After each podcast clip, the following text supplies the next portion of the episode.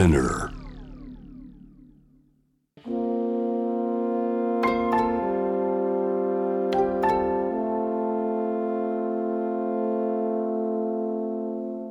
これは誰かの本当の物語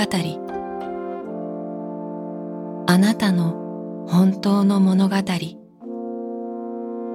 AUFG ライフタイムブルース This program is brought to you by au フィナンシャルグループ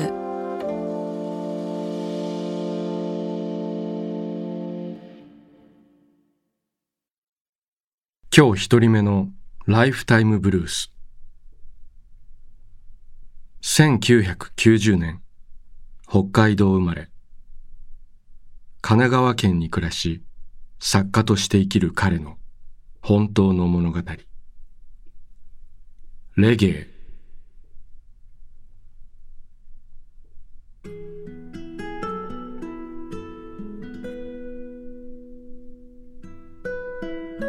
レゲエという音楽の良さがさっぱりわからなかった僕がその素晴らしさに開眼したのは28歳の夏のことだ。った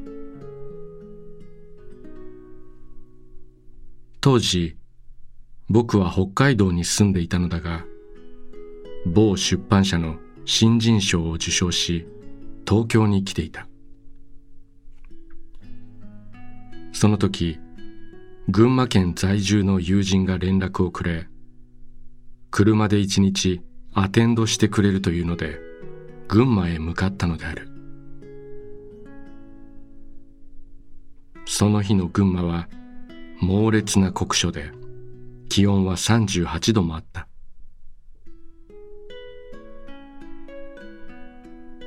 駅まで迎えに来てくれた友人の車に乗り込み僕は「今日は朝まで踊り明かそうよ」なんて言ってはしゃいでいたのだがなんだかどうも体の調子がおかしい。異常な発汗が続いているし頭はクラクラするし動悸もすごい。まさかと思った。そのまさかだった。熱中症だ。僕は友人と再会したその直後に熱中症になったのである。体調はみるみる悪化した。意識は朦朧とし視界はまるで粒子の粗いフィルムのようで聞こえる音はすべてぼんやりしていた。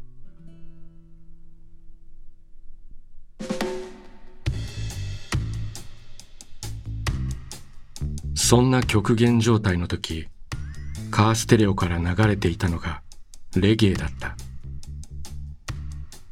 僕は死にそうになりながらこの曲めちゃくちゃかっこいい。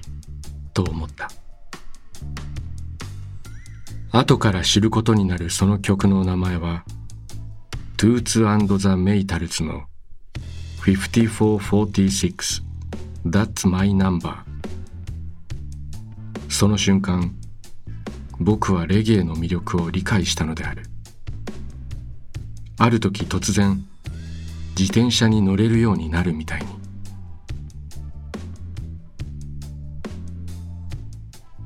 レゲエとはスカの発展系でどちらも2拍目と4拍目を強調したリズムの音楽だがスカが軽快なテンポの音楽であるのに対しレゲエは非常にゆったりとした音楽である。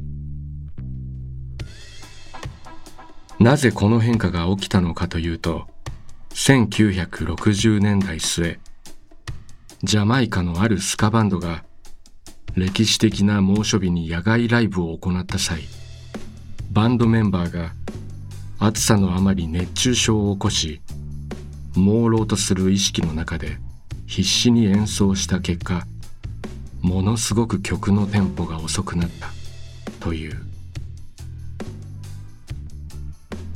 レゲエの濃密で重たいあのリズムは熱中症によって生まれたのだ。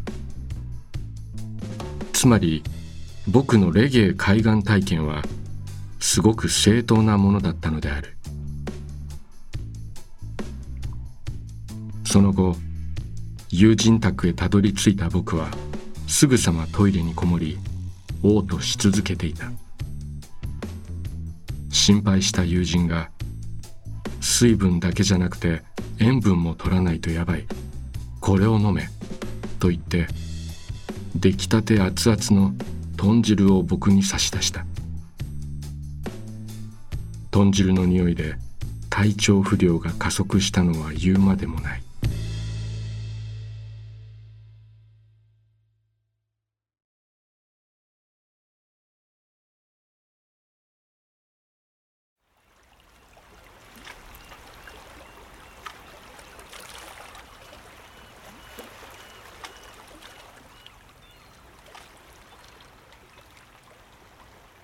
息をするようにあなたの話を聞く。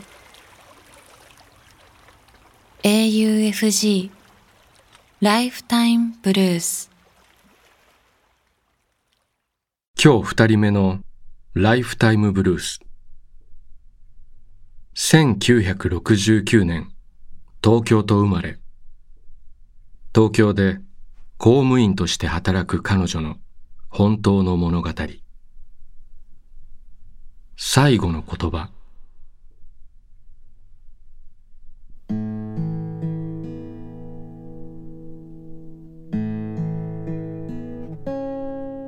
これは私が中学生の頃のこと。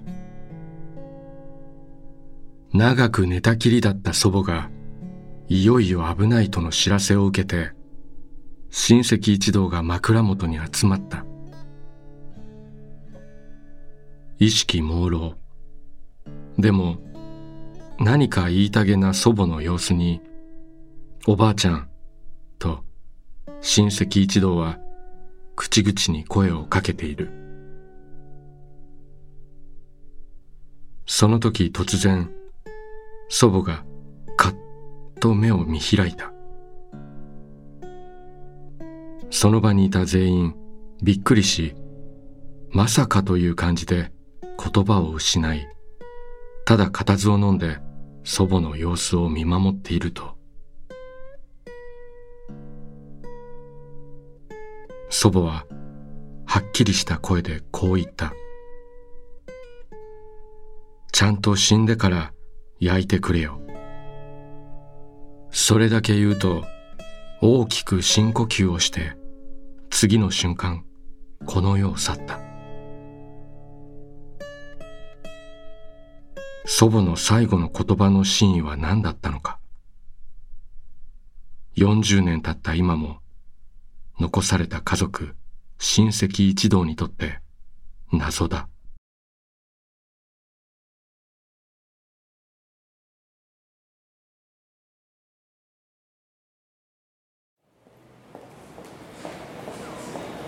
あなたの物語に耳を澄ます。AUFG ライフタイムブルース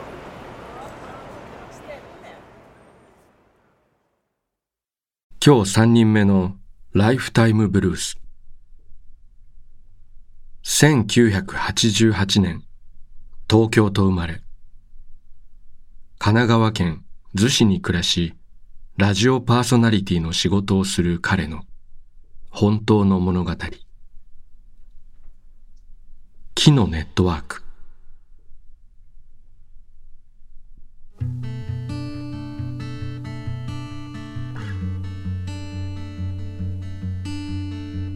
空き家だった隣の家に岡山県倉敷市からある家族が引っ越してきた。旦那さんが転勤となり急遽の引っ越しだったらしい。時間はないがせっかく引っ越すのならばそれまでのようなマンション暮らしではなく庭付きの一軒家に家族で住みたいと考えたそうだ。僕が家族で住む家の隣の家は2階建ての古い家屋だがリノベーションされていて小さな家庭菜園が作れるくらいの庭がついている。新しいお隣さんから引っ越しまでの経緯を聞いているととても不思議で興味深い話があった。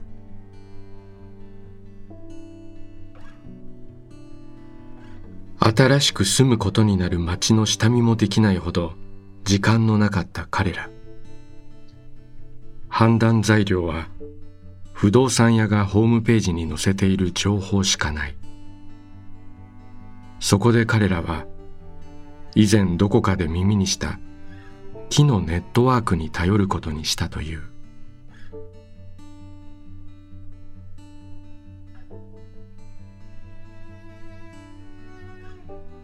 木のネットワークというのは街の中に生えている樹木やいわゆる自然によって作られているつながりのことだ。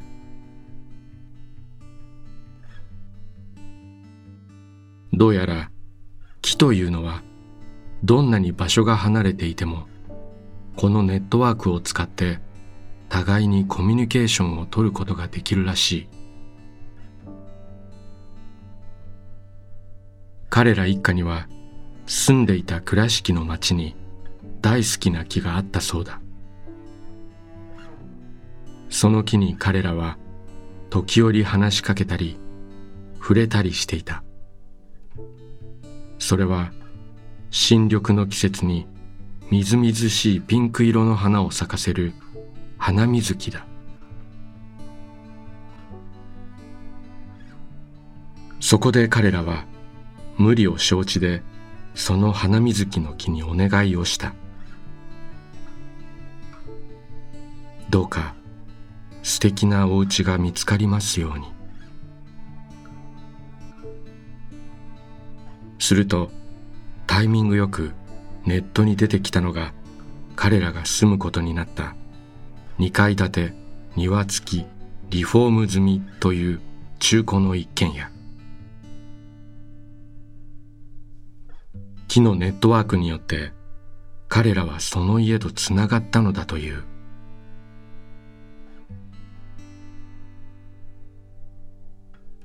彼らは慌ただしく引っ越しを終え庭に出てみて初めて気がついた。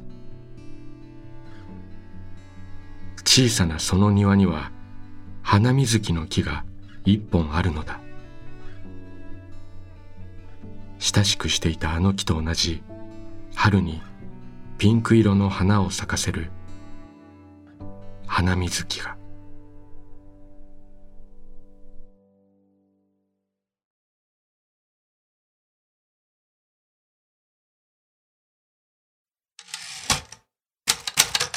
AUFG ライフタイムブルース」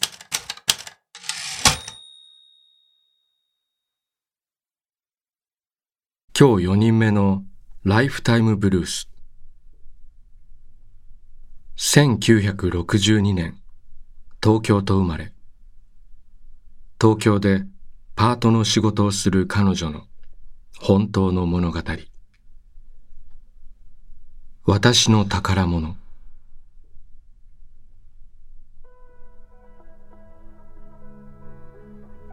知り合って1ヶ月でこの人だと思った。私にぴったりのパートナーだと思った。8ヶ月後に彼と結婚した。結婚して1年は最高に幸せな時間を過ごしていた。そして突然夫は病気になった。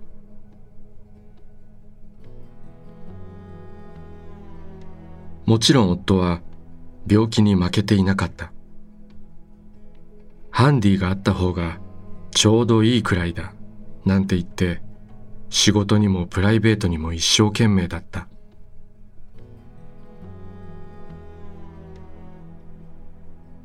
いつも前を向き私の前方を走っている夫。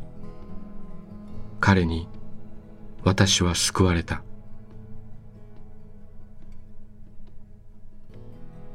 私たちはいつもお互いを大切にしてきた。だからお互い優しくなれたのだ。夫には男気があり、困難な状況にあっても絶対に逃げない。人望が厚く、人と人との橋渡しがうまく、トークも面白かったから、男性はもちろん、女性からも人気があった。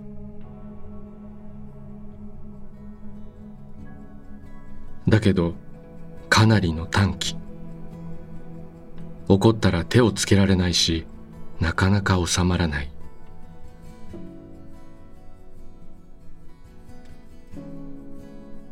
夫は私を大事にしてくれた。嬉しいという字は女が喜ぶと書くから女のためにあるんだ。なんて言ってよく私を嬉しい気持ちにさせた。入籍記念日と結婚記念日と私の誕生日、そしてクリスマスには必ず食事に連れて行ってくれた。そして必ずプレゼントをくれた。時々夫は私に嬉しいかと聞いた。私はうんと返していた。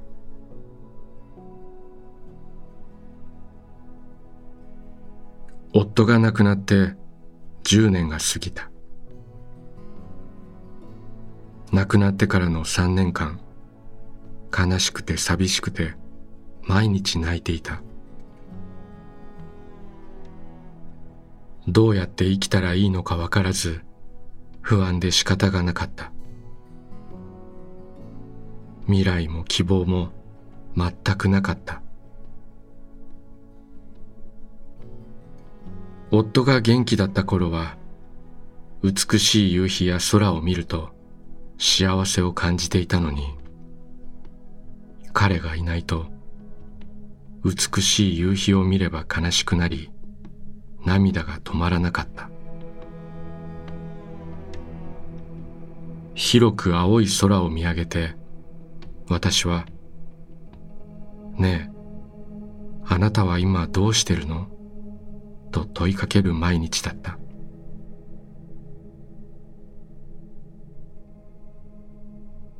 一緒に過ごした時間は短かった。でも、夫は今でも私の宝物だ。ありがとう。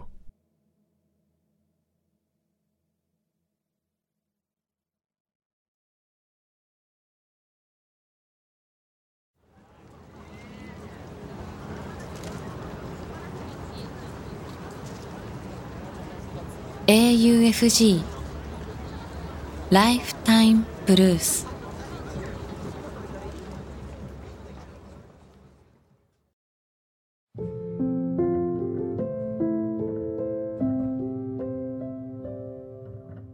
AUFG ライフタイムブルース」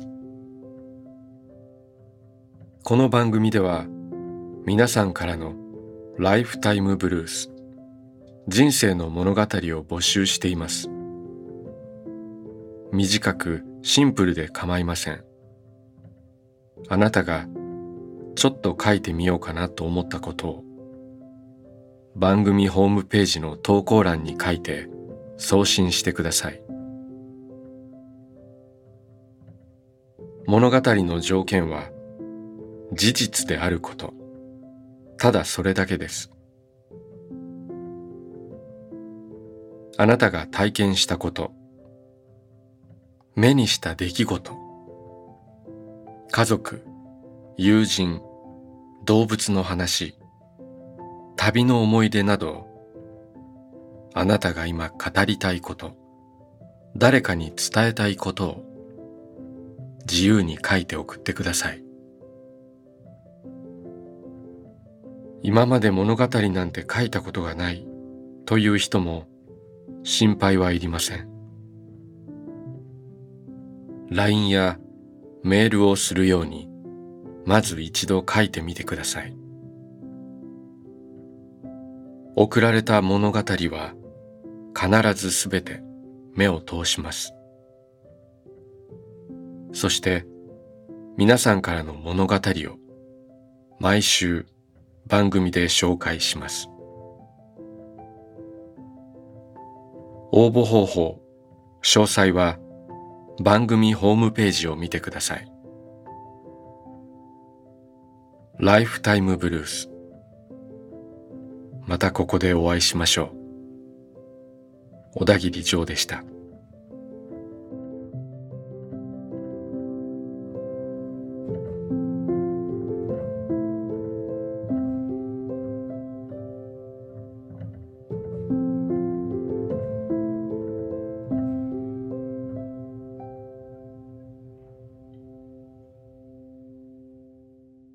AUFG ライフタイムブルース This program was brought to you by au フィ